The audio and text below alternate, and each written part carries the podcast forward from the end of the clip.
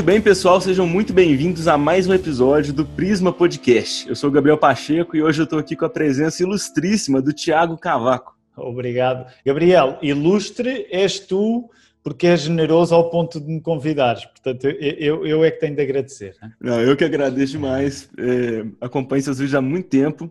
E, aliás, eles foram cruciais para minha vida cristã, para minha fé e tudo mais. E, pessoal, se vocês não conhecem ele, o Tiago ele é pastor da Igreja Batista da Lapa, em Portugal. Né? E ele é músico. Aliás, Tiago, se alguém nunca ouviu suas músicas, cita duas músicas aí que você acha que seriam boas introduções. Olha, vou citar uma recente, até porque é uma música anti-música, não, não, não, nem sequer é cantada, uh, que é o Walter White, chama-se Walter White e, e, e, foi resultado de eu ter acabado de ver o Breaking Bad e estava tão, estava tão debaixo do, do, do impacto da série que não fui capaz de fazer uma canção, mas tive de gravar uh, tive de dizer coisas. Já tinha ouvido falar tanto que sugeri que lhe dessemos uma chance. E foi aí que conhecemos o Walter White. E então é uma canção anti-canção, mas que eu acho que, uh, que é importante. E depois, sei lá, há, uma canção Nabucodonosor, Nabucodonosor, está num disco já com 10 anos. Nabucodonosor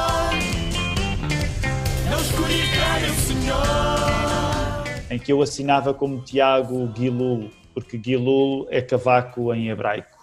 Oh. Então, duas boas canções para a pessoa começar. Legal. Eu, uma das músicas que eu mais escutei nessa quarentena foi Juro que não morro. Sério? Sério. Juro que não morro. Juro que não morro.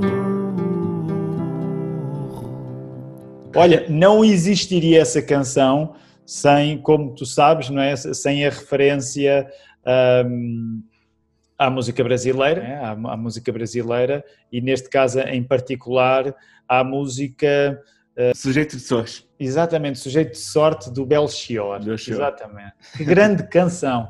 A música brasileira é tão rica que, olha, eu se fosse falar do meu amor pelos cantores brasileiros, isso dava, dava este podcast inteiro.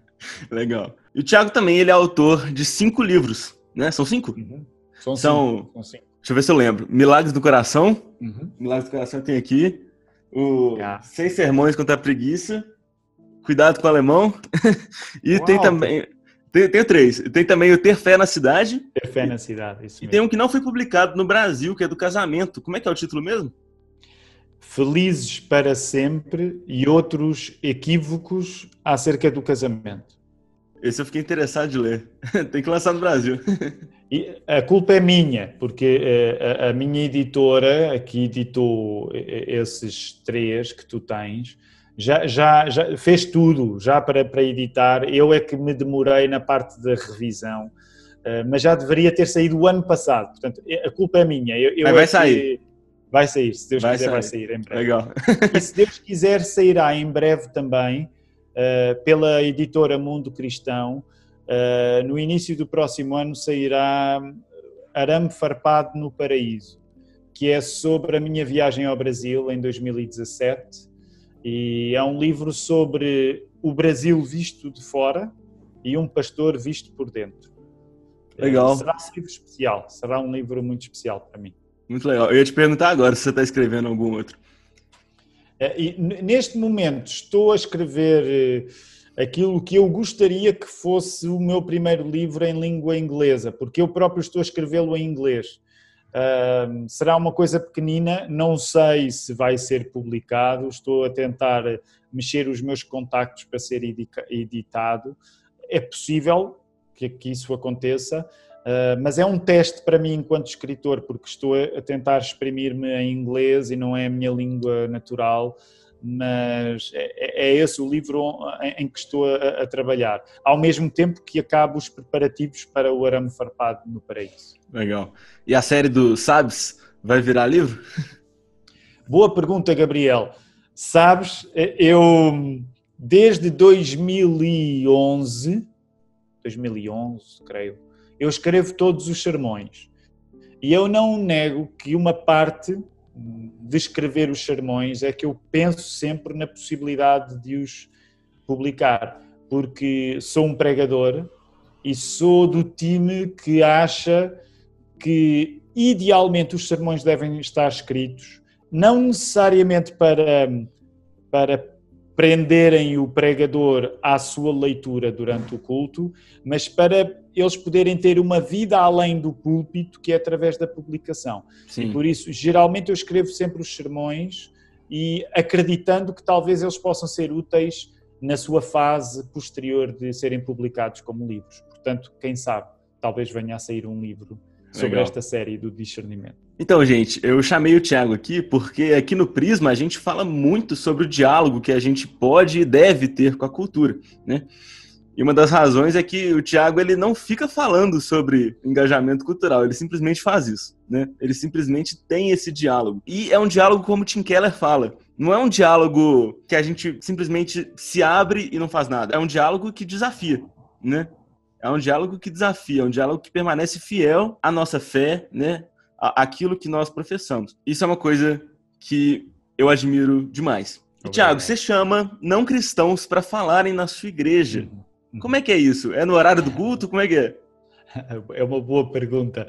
Uh, quando nós convidamos não cristãos para virem à igreja, falar, para eles falarem, não é no horário de culto, uh, é em encontros em que o nosso interesse seja ouvirmos as pessoas e as pessoas que não acreditam em particular e fazê-lo isso enquanto corpo reunido. Ou seja, eu acredito que uma coisa que torna a igreja a igreja é o facto dela se reunir para louvar a Deus em culto.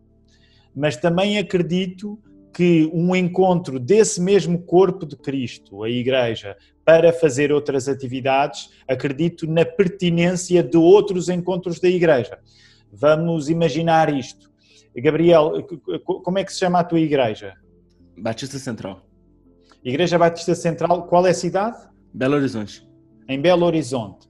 Eh, imagina que a Igreja Batista Central de Belo Horizonte eh, tem um dia em que sai e pega um ônibus, em Portugal nós dizemos autocarro, pega um ônibus e vai junto a, a, algum lugar. No momento em que a igreja está a sair da sua casa de oração, a igreja não deixou de ser igreja, certo? Vocês continuam a ser igreja quando saíram da casa de oração.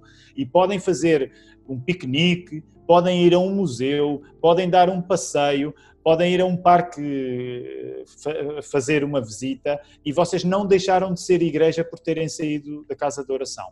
Logo, a nossa lógica, quando nós combinamos pessoas não cristãs, é fazer encontros, conferências, palestras em que nós continuamos a ser a igreja reunida e que tem um propósito, que neste caso não é fazer um piquenique ou não é almoçar juntos num restaurante, podia ser, mas é ouvirmos enquanto igreja aquilo que o mundo tem para nos dizer através de alguém que nós achamos que era pertinente falar.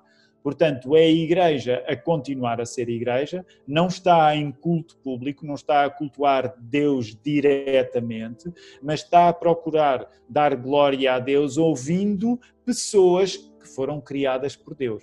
Sim. Portanto, elas não estão lá para nos pregar a palavra, elas não estão lá para pregar uh, o Evangelho, até porque se elas não acreditam nele, não podem pregá-lo, mas elas estão lá para falar connosco.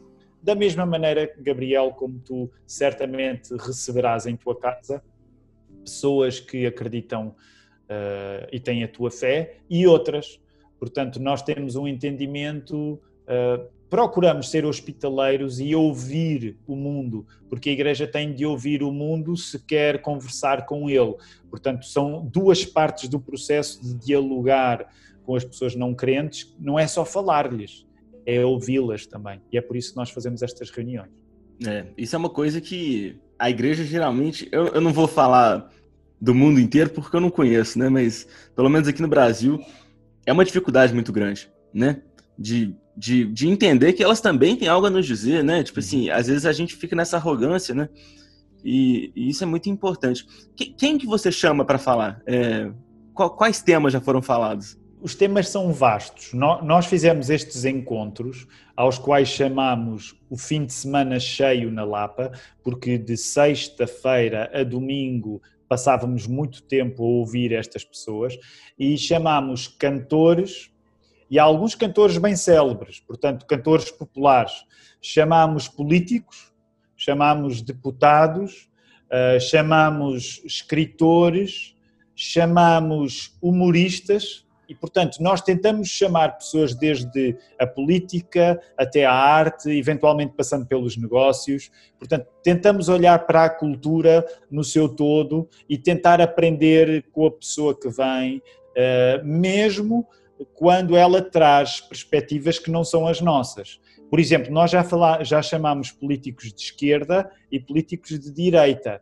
Nós, inclusive, tivemos o Francisco Louçã, o Francisco Louçã em Portugal, ele foi um dos fundadores do Bloco de Esquerda, e o Bloco de Esquerda será um, um partido, eu não, bem esquerda, não, não, não, gostaria de chamar de extrema esquerda, mas bem esquerda. Portanto, é, chamámos uma pessoa com quem tínhamos muito pouco em comum no que diz respeito a, a princípios ideológicos. E, e foi um bom, uma boa conversa, porque nós acreditamos que o Evangelho não significa relativizar as diferenças, mas significa uma capacidade de nós ouvirmos pessoas com quem concordamos pouco. Porquê? Porque quando Deus veio até nós, nós não concordávamos nada com Deus. Portanto, quando tu és salvo num, num paradigma de graça, Deus não foi até ti, Gabriel, porque tu já estavas afim de Deus.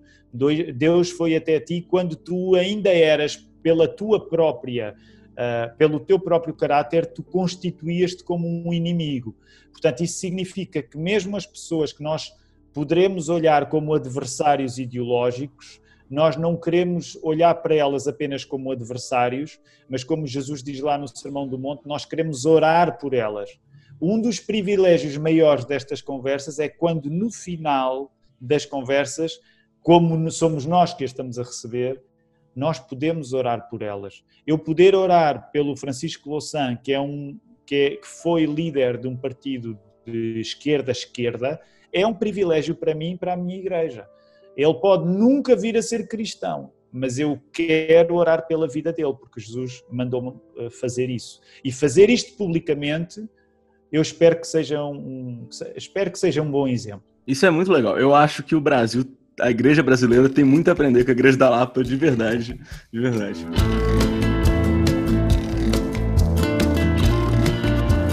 A gente fala muito sobre engajamento cultural e às vezes fica um negócio meio parecendo que a cultura é algo distante né? Que a gente tem que. O cristão ele tá aqui e aí do nada ele começa a escutar sobre engajamento cultural, ele tem que sair do lugar dele e ir para a cultura. Aqui em Belo Horizonte a gente tem a, a Savassi, né? Que é o Centro Cultural de Belo Horizonte, e às vezes o pessoal.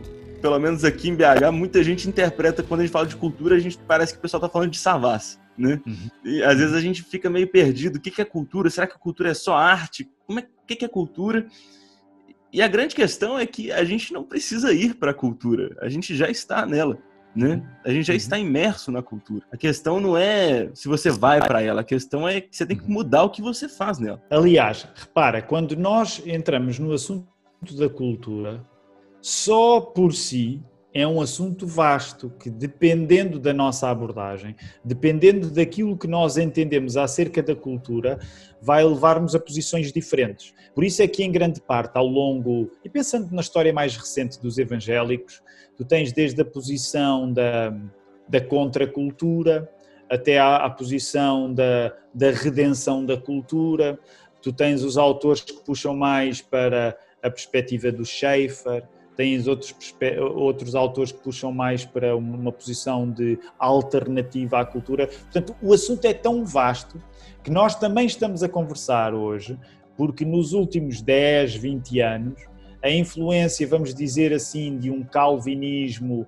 uh, até mais europeu chegou a lugares onde ele não estava tão onde ele não era tão popular há umas décadas, como o Brasil, até os Estados Unidos de outra maneira, e portanto vocês hoje no Brasil, teologicamente falando, estão a ler holandeses como o Kuiper, uh, Huckmacher e outros, e, e estão a abordar o assunto de uma maneira que há 30 e 40 anos ele não estava a ser abordado.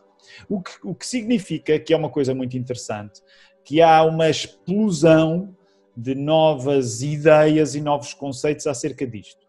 Quando tu eh, perguntas acerca da nossa experiência aqui na Lapa, ela nem é tão académica assim. Uma das coisas interessantes é que muitas vezes falando com pessoal daí no Brasil, eu noto que vocês estão a ter uma abordagem até mais académica. Eh, e eu sei que estou a generalizar, mas o Brasil e a América Latina, como foram muito influenciados nos últimos 50 anos pelo pentecostalismo, agora há uma certa reação no outro sentido da procura de uma maior reflexividade, e então esta onda neocalvinista tem, tem ganho muitos adeptos, tem ganhado muitos adeptos no, Brasil. Uh, em Portugal, uh, e a Igreja da Lapa em particular, o nosso envolvimento com a cultura não está tão dependente dos livros que nós andamos a ler.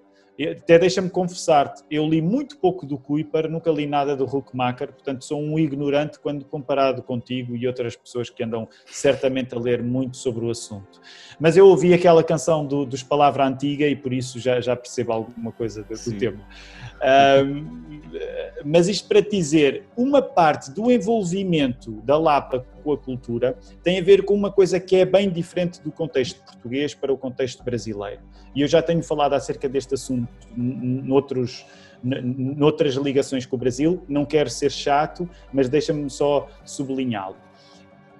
Quando tu pertences a uma comunidade evangélica muito pequena, que é o caso de Portugal, que tem uma comunidade evangélica muito pequena, que no melhor das hipóteses, dependendo da avaliação que tu fazes, pode chegar aí a 3%, eh, tu estás, por definição, mais dentro da cultura. Porque tu não tens aquilo que o Brasil tem, e o Brasil avalia-se que a comunidade evangélica no seu todo, e eu não estou a fazer distinção, portanto, todos aqueles que se consideram evangélicos possam chegar qualquer dia aos 30%. Num país de 200 milhões, isso é muita gente. Só para teres ideia, 30% de 200 milhões é Portugal vezes 6. Ok? Portugal vezes 6. Significa que o universo evangélico no Brasil é enorme. É. Significa que é fácil acontecer no Brasil uma coisa que não vai acontecer em Portugal nos próximos tempos, que é tu tens uma subcultura evangélica. Sim. E quando tu tens uma subcultura evangélica, ela é tão absorvente que para ti, Gabriel, tu cresces em igrejas que têm tantas atividades, porque fazem parte deste grande organismo que é a cultura evangélica, que tu, se quiseres ver o mundo fora dessa cultura evangélica, tens de te esforçar. Em Lisboa não é assim, na Europa não é assim. Quando tu és evangélico, como a realidade evangélica é muito pequena, tu não tens um mundo evangélico no qual te possas refugiar. Tu, por natureza, estás muito mais exposto à cultura do teu país. Isso não significa que te vás envolver com ela da maneira certa, mas significa que tu estás muito mais dentro. Eu sei que estou a fazer uma caricatura, mas eu lembro-me aqui há uns anos, eu encontrei-me, aliás, ele está em Portugal, um grande amigo, uh, o Eduardo Mano, provavelmente tu sabes Sim. quem és, Sim. e eu divertia-me a conversar com o Eduardo eu a falar do meu amor pela música brasileira e como eu não estou num país com uma grande cultura evangélica, eu não cresci a ouvir música evangélica brasileira. E a coisa interessante que acontecia na minha conversa com o Eduardo Mano é que, de um modo geral, eu era muito mais apaixonado pela música brasileira secular do que ele. E algumas das coisas que ele gostava, ele nem sequer conhecia. Claro que havia coisas que eu gostava que ele também me explicava vistas de uma perspectiva diferente, mas no geral eu conhecia, eu era mais entregue à cultura um, secular brasileira do que ele que era brasileiro. Então isto significa que quando tu fazes parte de uma cultura evangélica que é muito minoritária, tu, por definição, vais estar mais perto da cultura não evangélica, que é a grande dificuldade, ou pelo menos não é a grande, mas é uma grande dificuldade que eu noto que os evangélicos brasileiros têm, porque fazem parte, eh, quer queiram, quer não, quer tu queiras, quer não, Gabriel, tu fazes parte de uma cultura evangélica e tens de te esforçar, se nasceste na igreja, tens de te esforçar para saíres dessa cultura evangélica, coisa que para mim não é assim tão difícil de fazer. É, isso eu nunca tinha pensado mesmo não. Realmente existe essa bolha, né? existe um, um, mundo alternativo aqui no Brasil que é só de evangélicos, né? Você, uhum. pode viver sua vida sem, sem precisar sair dele, né? E isso nota-se no discurso, por isso é que, por isso é que, atenção, eu estou a generalizar e, e, uma das coisas que aprendi na viagem que fiz ao Brasil e que tenho aprendido nas minhas amizades abençoadas com, com convosco aí no Brasil é que o Brasil é muito diverso, portanto há muitas realidades diferentes no mundo evangélico, mas uh, uma das coisas engraçadas é que tu, tu topas um crente evangélico no Brasil tem muito mais jargão evangélico do que em Portugal, porque no Brasil, eh, mesmo quando sais para a rua e vais ao mercado, uh, tu podes manter a tua linguagem evangélica porque o impacto do movimento evangélico no Brasil é tão grande que até um não crente percebe gíria evangélica. Se tu em Portugal fores evangélico e saíres para a rua com gíria evangélica, com discurso evangélico, ninguém te vai compreender. Ninguém é tu és esquisito, és, és, és estranho.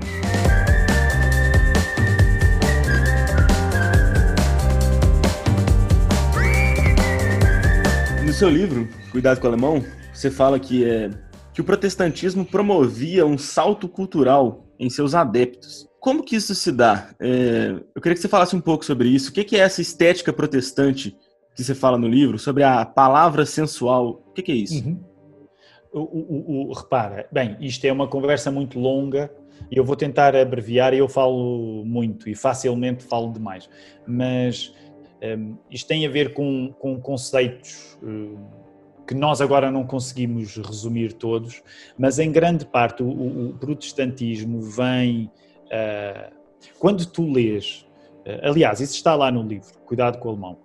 Uma das coisas mais importantes é ler a correspondência entre Lutero e Erasmo, porque Erasmo era um homem que estava de volta do texto bíblico Portanto, aquilo que Lutero estava a fazer, muitos estavam a fazer naquela época, de regresso às fontes, à cultura, às, às, chamadas culturas originais, mas Erasmo não dá o salto que Lutero dá, e por isso Erasmo de Roterdão ficou, eh, permaneceu católico.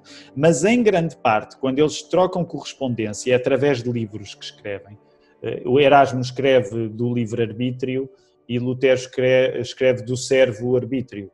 Uh, e, portanto, nessa correspondência, uma das coisas que, que, há um choque entre a perspectiva católica e a perspectiva evangélica é que, de um modo geral, os católicos vêm. Os católicos evitam entrar nas partes da Bíblia que lhes parecem misteriosas.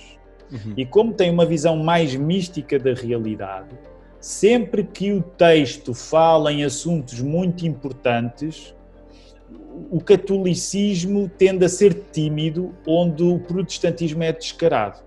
Portanto, quando Erasmo discute Bíblia com Lutero, Lutero celebra aquilo que compreende quando lê, e de certo modo Erasmo celebra o que fica por compreender. Ainda hoje, essa é uma das distinções entre catolicismo e protestantismo.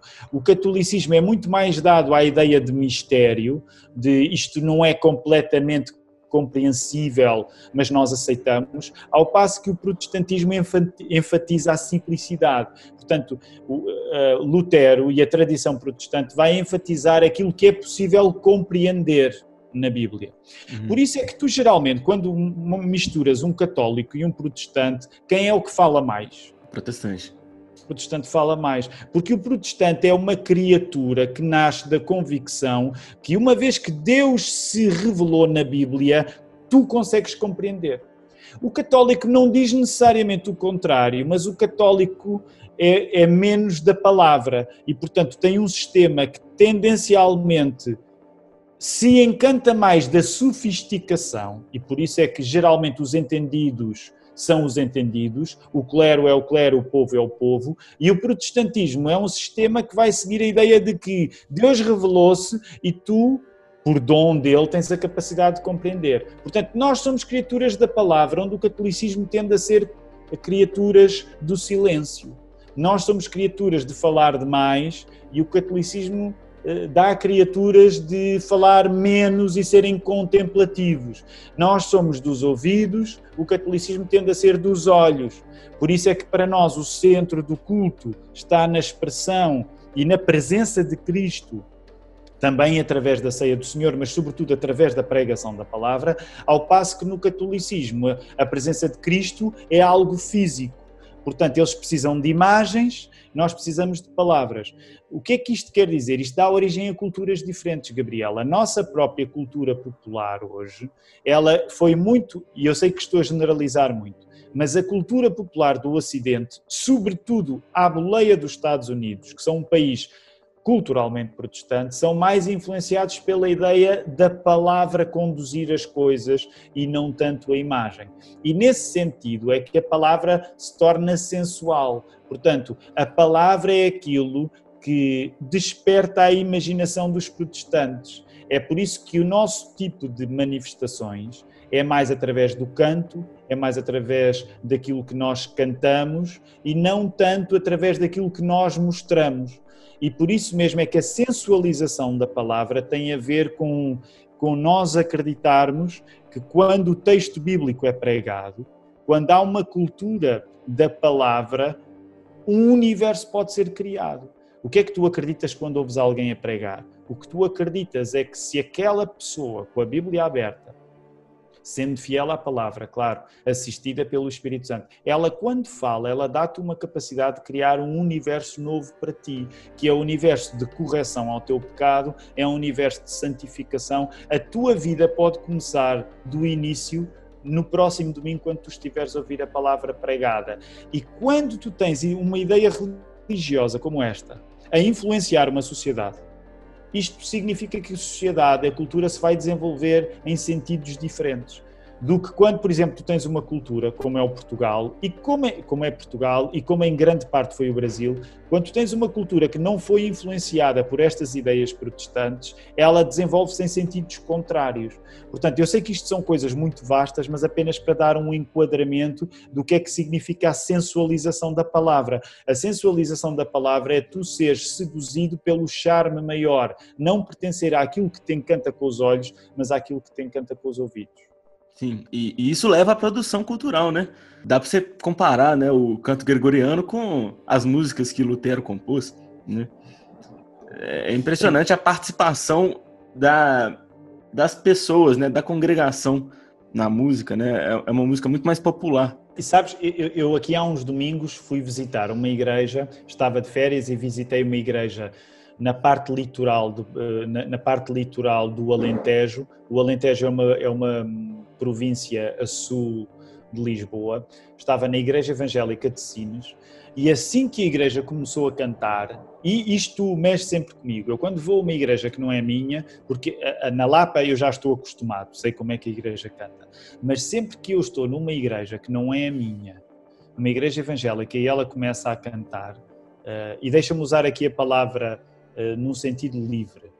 Eu digo assim: este é um sacramento protestante. Uh, atenção, eu sou batista, portanto nem sequer tenho uma. Não gosto muito da palavra sacramento sequer, mas uh, no sentido de esta é uma marca distintiva de uma igreja protestante. As pessoas cantam e quando cantam, cantam porque essa, quer tenham noção disso ou não, mas o canto protestante é uma resposta à ideia de que Deus se revelou. E como Deus se revelou, eu vou-me revelar também através daquilo que digo. Uma vez que Deus disse algo, eu vou cantar. E, portanto, nesse sentido, o canto é um, é, é, é uma, é um verdadeiro sacramento protestante. Se tu estás numa igreja que canta mal, são maus protestantes, meu irmão. Sai dessa sinagoga de Satanás e vai para uma igreja boa. É, você, escreveu aqui também. Não querer cantar é o sinal mais certo de que nada de teológico aconteceu. Exatamente. Legal Exatamente.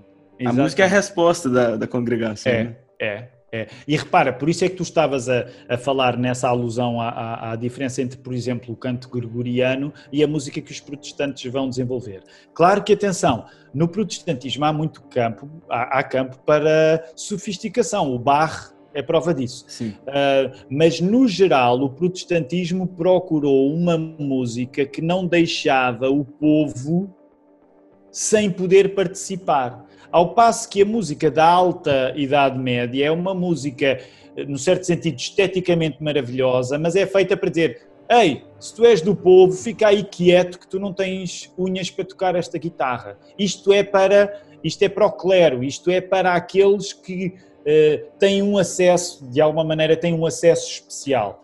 E o protestantismo eh, sabota esse esquema. Se tu estás a pregar e o povo não pode cantar a tua pregação, então nós não queremos a tua pregação. A ideia Sim. é um pouco esta.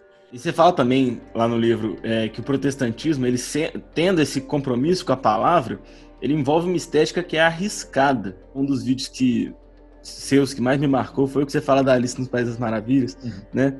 De como que a Alice ela não deu a devida importância à palavra e a palavra se vingou uhum. dela. A palavra é engoliu ela. Né? É e, e você escreve também um pouquinho mais para frente que o risco é a garantia de que a palavra está solta para uhum. nos engolir. Como é isso? Como é a gente ter medo de ir à igreja? Repara, Gabriel, quando tu olhas para, as grande, para os grandes heróis protestantes, eles são todos pessoas que, quando te falam no encontro deles com a palavra de Deus, eles não falam de um encontro harmonioso.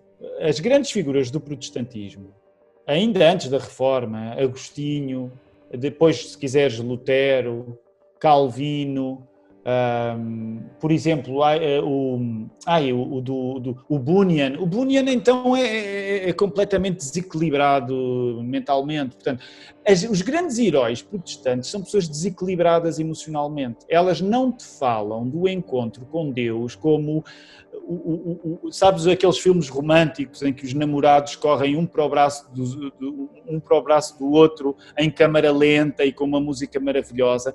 As histórias de amor no protestantismo não são isto. Não é, ah, eu andei à procura de Deus e finalmente encontrei. Não, eh, nós sabemos com a Bíblia aberta que o encontro com Deus é um encontro com um adversário, porque, como falávamos há pouco, quando Deus vem connosco, nós estamos num estado de inimizade. Então, isso significa que quando a palavra é revelada na nossa vida, o que ela mostra não é que eu sou um amante de Deus, ela mostra que eu sou um odiador de Deus. Sim. Por isso é que tu, quando vais ler o processo da conversão de Agostinho, quando tu vais ler um processo da conversão de Lutero, quando vais ler o processo de conversão do Bunyan, o que tu vês são pessoas altamente desequilibradas e que estiveram a lutar contra Deus. Elas, elas lutaram contra Deus da mesma maneira como Jacó lutou contra o anjo. Portanto, a palavra, quando se soltou, veio revelar a realidade e a realidade não era um encontro de amantes, era um encontro de inimigos.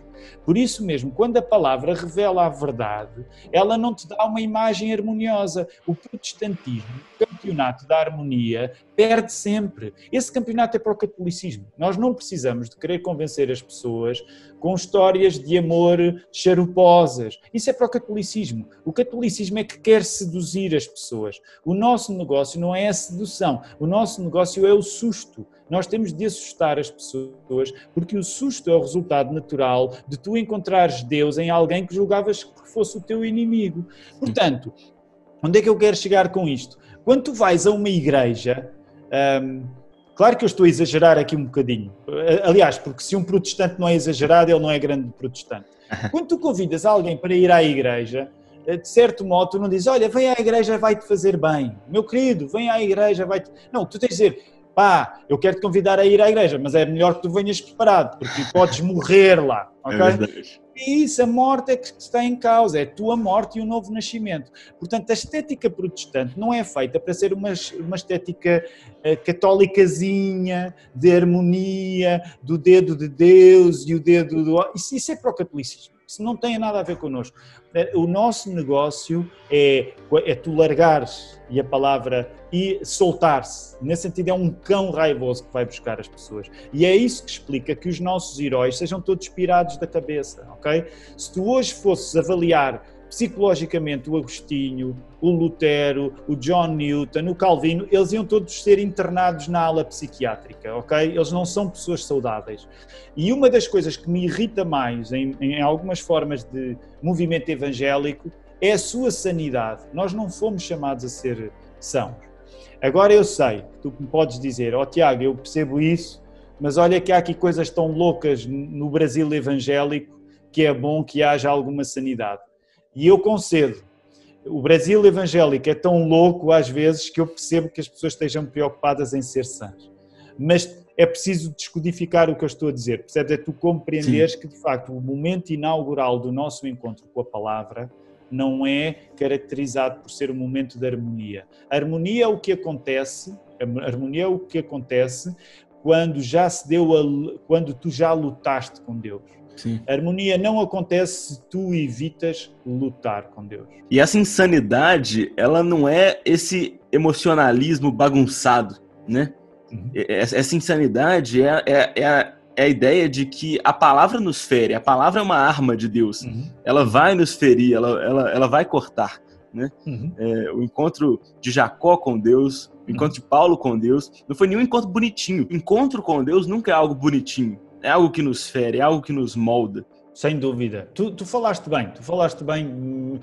Sabes, permite-me só fazer uma referência desavergonhadamente pessoal aqui que é, é eu, eu, quando fui ao Brasil eh, vim muito muito abanado pelo Brasil. Por isso é que a minha história de amor com o Brasil as minhas histórias de amor são são histórias de, de choque. E há uma canção que eu escrevi sobre São Paulo eh, em que eu coloquei as coisas desta maneira eu tenho um plano para salvar São Paulo, é fazer o caminho sem cair do cavalo. Mas não cair do cavalo é apenas sinal de quem nunca passou por São Paulo. O que é que eu quero dizer com, com esta ideia? O Brasil, uh, o impacto que o Brasil teve a mim derrubou-me. Eu não me senti contente o tempo todo. Uh, e São Paulo, em particular, que foi a primeira cidade onde eu aterrei, com a sua pobreza também, uma pobreza muito diferente da pobreza europeia, escancarada. É uma cidade que me derrubou, eu não continuo a ser o mesmo. E claro que há o trocadilho com a ideia de São Paulo, o nosso São Paulo, Paulo, não é? Tu, se tu queres passar por alguma coisa na vida sem cair do cavalo, tu vais perder o melhor do encontro tu deves fazer. Portanto, eh, está relacionado com isso. Nós vivemos uma cultura que, em grande parte, tenta-se, tenta encontrar muita coisa, impedindo, impedindo esse mesmo encontro, que é eu quero encontrar, mas não quero ser derrubado. Gabriel, Gabriel, não é possível ninguém encontrar-se com Deus sem ser derrubado. Não é possível tu encontrar-te com os teus pais. Com... Eh, tens namorada? Já, já, já tens namorada? Tem. Como é que se chama ela? Bruna. De certeza que o melhor da tua história com a Bruna não é vivido na ausência de conflito. Não é? O, um dia mais tarde, o que tu quererás celebrar em qualquer história de amor e tua, na, na tua história de amor com a Bruna, idealmente será o facto de, havendo o conflito, ficar o encontro, mas não é possível haver encontro real sem haver conflito. E portanto tem a ver com isso, é essa medida de. Uh, na prática, como tu dizias e bem, a insanidade é a coisa mais sã. Um dos meus autores preferidos, apesar de ser um católico, o Chesterton, ele percebia estes paradoxos. Uh, portanto, a coisa mais sã é tu não é tu saberes que não é possível haver um caminho feito sem conflito. O conflito faz parte do encontro com Deus.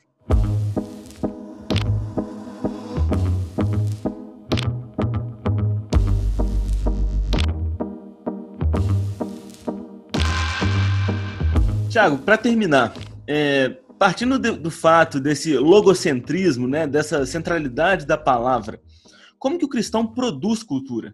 Olha, como tu disseste há pouco, o cristão já é impossível não produzir cultura.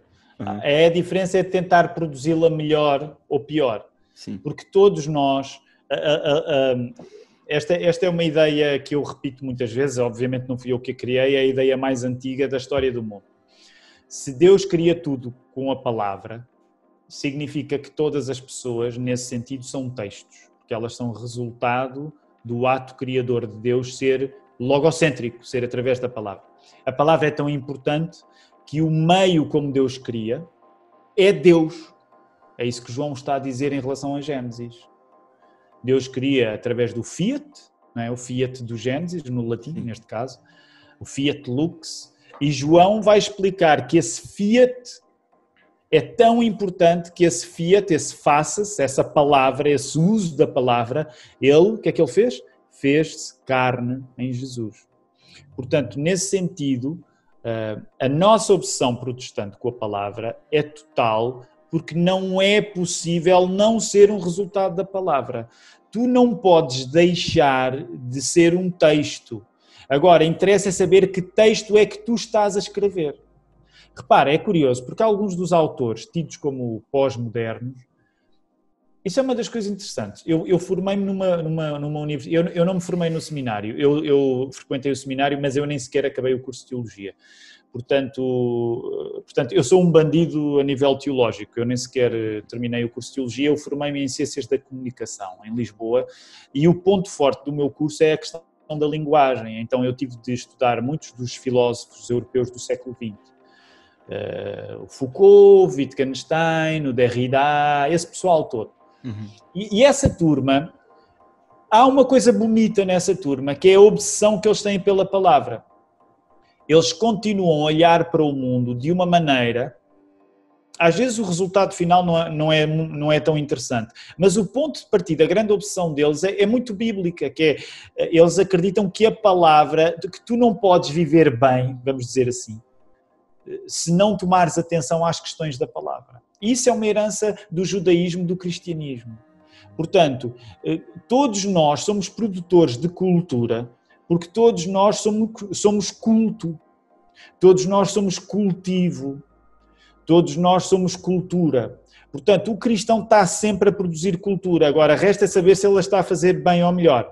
Repara, eh, o Brasil evangélico, eu sei que é uma grande generalização, há uma cultura evangélica. Depois há subculturas evangélicas dentro da mesma cultura evangélica, mas uma cultura é algo que nós estamos sempre a construir. Uma cultura tem a ver com os significados que nós encontramos para a realidade. Repara, qual foi o primeiro trabalho do mundo? O primeiro trabalho do mundo foi encontrar significados na criação. Por isso Deus disse a Adão: Tu vais olhar para a cultura à tua volta que eu criei e vais dar nomes aos animais. Portanto, tu vais encontrar significados para uma coisa que já lá está. Não significa que nós criamos significados, mas significa que nós não sabemos viver sem encontrar significados. E Adão até se tentou divertir com isso, mas não foi o suficiente e foi preciso uma coisa ainda melhor, que é a existência da mulher. Mas isso fica para outro assunto. Mas percebes? Ele teve de ir dar nomes aos animais. Portanto, tu estás sempre a produzir cultura. Não é possível tu produzir cultura. Agora, tu podes é fazer isso melhor ou pior. O que eu acho interessante nos últimos tempos, em relação à preocupação dos evangélicos com a cultura, é que, de certa maneira, finalmente nós conseguimos compreender uma coisa que é impossível deixar de fazer. É impossível deixar de pensar na cultura porque nós somos cultura, nós somos culto. Repara, por isso mesmo é que a chamada.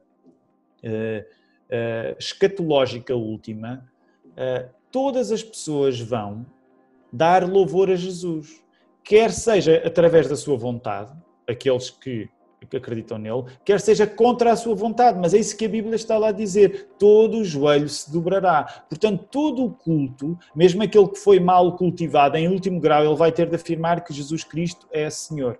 Portanto, todos nós somos produtores de cultura. Não é possível como cristãos evangélicos, não termos uma relação com cultura. Quando nós dizemos assim, ah, o assunto do evangelho e a cultura não me interessa muito, isso é um absurdo. Porque a pessoa, ao dizer isso, já está a dar uma origem, a origem é uma cultura que não é uma cultura muito inteligente, que é a ideia de que pode existir sem estar vivo. Tu não podes existir sem estar vivo. Portanto, a partir do momento em que estás a respirar, estás a produzir cultura. É o This is Water, né? É. Exatamente, é o This is Water. E, né, e, e, e, os peixinhos dizem Water, né? o que é que é água? Pois, a água é, é, é, é, aquilo que tu, é aquilo que sustenta a tua vida, mesmo que tu não tenhas a noção. Sim, a cultura é a, é a água que está ao nosso redor, é, se nós Exatamente. formos peixes, né? Exatamente. É, a gente não, não pode fugir da cultura, a uhum. gente se relaciona com a cultura o tempo todo, né? Exatamente. Exatamente. Até no mosteiro, até no mosteiro a gente se relaciona com a cultura? Relaciona e cria-se uma cultura, apesar de eu, como bom protestante que quero ser, achar que é uma maneira que não é a maneira certa, com é. todo o respeito pela com a, com a tradição monástica, mas uhum. não parece que é a ideia certa de produzir cultura, mesmo reconhecendo o contributo, já pensaste, o contributo inestimável que ao longo de séculos e séculos, neste caso até de milénios, as pessoas que foram para mosteiros produziram. Isso é fantástico. Sim. Mas é verdade que nós, como protestantes, diremos não é a maneira que nos parece biblicamente sustentada de produzir cultura. Agora, também repara, não significa que não haja dimensões de mosteiro no nosso envolvimento com a cidade. Eu acho que há dimensões de mosteiro. Uma casa tem de saber abrir, por exemplo, o facto de a Lapa receber pessoas que não acreditam não significa que a porta está sempre aberta. Quando nós temos uma declaração de fé e acreditamos numa coisa, nós estamos a fechar a porta a muita coisa da nossa cultura. E, portanto, uma igreja tem de ter momentos em que abre a porta e tem de ter momentos que fecha a porta. Tu, na tua casa, há momentos em que abres a porta e há momentos que tens de fechar. E o mesmo tem de acontecer também com a realidade espiritual. Portanto, há momentos de mosteiro onde nós precisamos de nos fechar sobre nós próprios e edificarmos o corpo. Há outros momentos em que nós vamos abrir o corpo para testemunharmos da luz. Portanto, as duas partes fazem parte do processo.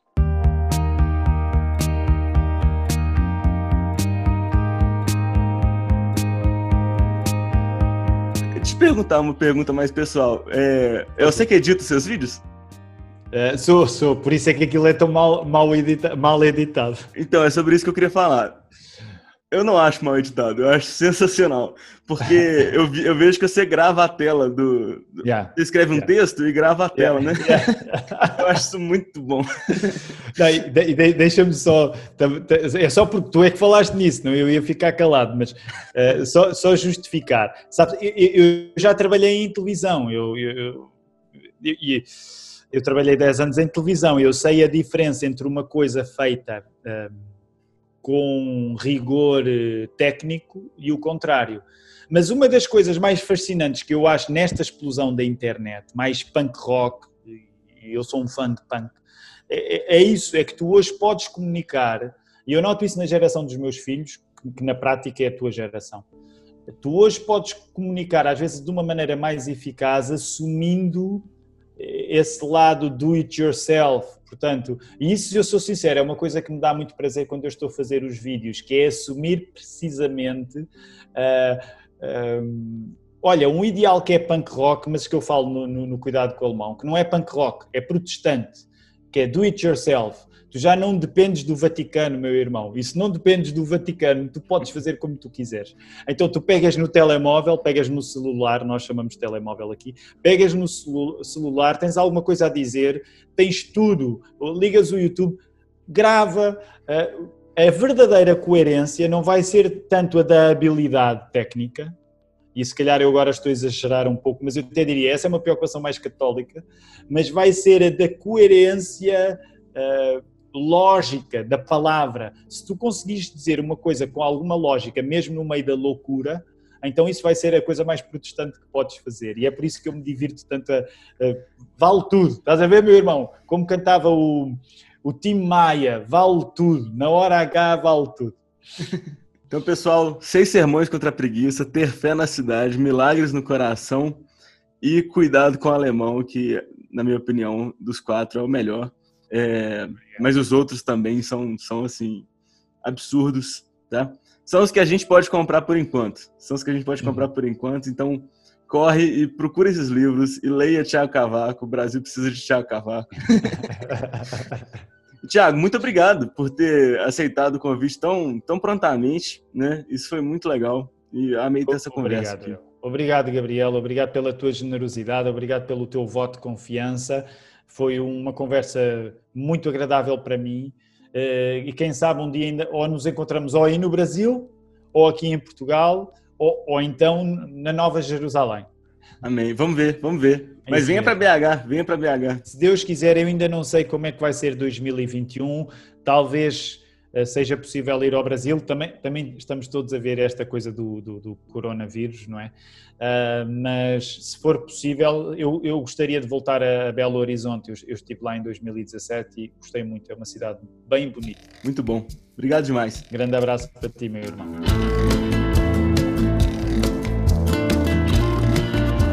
Então é isso, pessoal. Se você gostou dessa conversa, não, não se esqueça de sugerir para a gente outros temas que vocês gostariam de ouvir aqui, ou então outras pessoas que vocês gostariam de que a gente convidasse. E não se esqueçam de se inscrever no nosso canal do YouTube, se vocês ainda não seguem, e nos seguir no Instagram. Orem por nós. Muito obrigado.